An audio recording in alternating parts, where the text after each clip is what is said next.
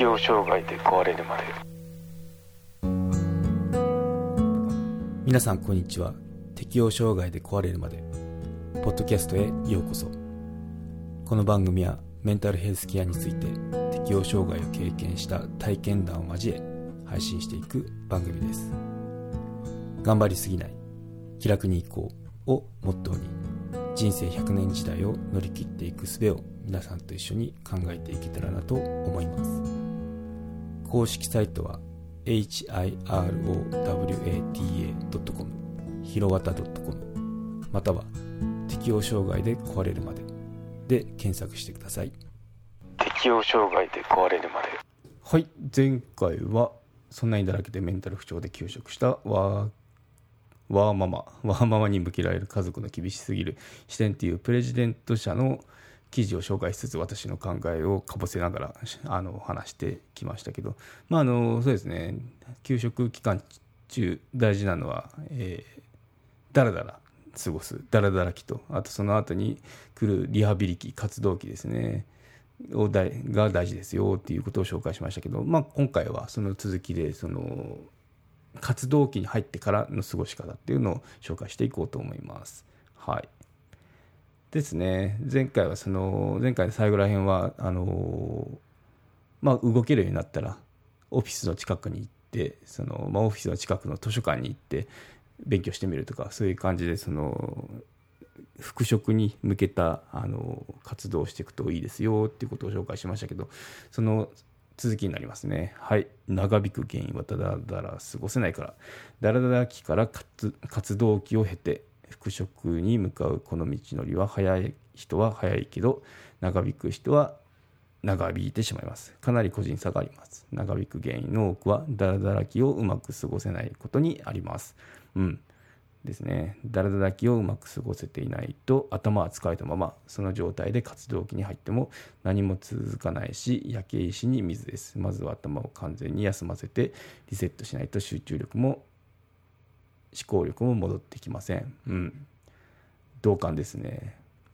やっぱこのだらだら期ってその欲求の赴くままにいろいろ過ごしてみる。例えばポテチ食べたかったらポテチ食べちゃうとか あと夜中にあのコンビニ行きたくないなと思ったら行ってしまうとか、まあそういうふうに、この、なんだろう、夜中ポテチ食べると太ってしまうからやめとこうとか、そういう判断があの入るのをあのやめて、自分を甘やかして、あの欲求の赴くままに過ごしましょうっていうのが、その、頭を休めることにもつながりますよ。判断をしないんで、頭を休めることにつながりますよってことでしたね。はい。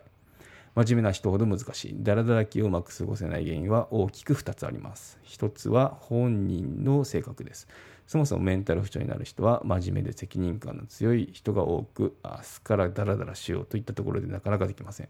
休んでいるのに会社のリズムを崩さないようにと目覚まし時計をセットする人もいます。また、真面目な性格がゆえにいろんなサイトや本を調べて午前中に朝日を浴びた方がいい外に出た方がいいと体に鞭を打って頑張ってしまう人も多いです。うんまあ私のような性格ですね。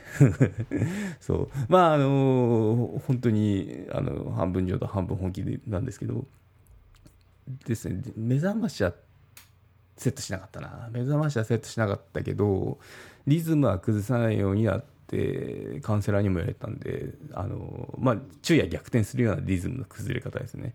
心がけてましたね。で、まあ、ネットでいろいろこのやっぱ気になって調べましたね。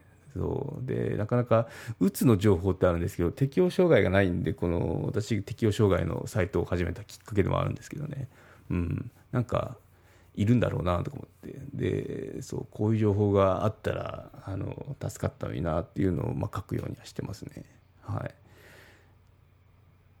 でもダラダラ期はダラダラするのが一番の目的。自分で何かをしたいという欲求が出てくるのを待っている時期なので無理に何かをしようとする必要はありません。さすがに家にずっといると息苦しいなと思った時になって初めて外に出ればいいだけの話なんです。わかりますね。ずっと家に引きこもってあってもその外に出たくなるんですよね、うん、なんであのもしあの他のエピソードでも撮ったと思うんですけど周囲向けですね適応障害の方のその周囲の方に向けたエピソードがあるんですけどあのやっぱ家にずっとそのまあなんだろう兄弟とか、まあ、息子でも娘でもいいんですけどいた時って心配になるんですよね。でその外出てみたらとか言っても本人って出れない状態だったりするんですよね。そこまで体力がないとか、うん、でそれ言われることによってなんかやっぱ病人なんだなとか。あの余計こうネガティブネガティブに捉えちゃうと余計こう悪化しちゃうとかあるのででもうそっと見守ってあげるのが一番だろうなって私思いましたね。うんなまあ、心配は心配なんですけどそのうちやっぱ元気出てくるんであの動き出したりあともう掃除とか始めたりするんで、まあ、そこまで辛抱強く、まあ、大変ですけどその外歩いたらいいのにってその周囲の人も思ってしまうとそっちもストレスになっちゃうんで、まあ、もうほっとくっていうのが一番ですね暖かく身を持っとくっていうのが一番だと思います。はいただこういう真面目な人にこういう話をしても注意が有料チャンネルのご案内をいたします。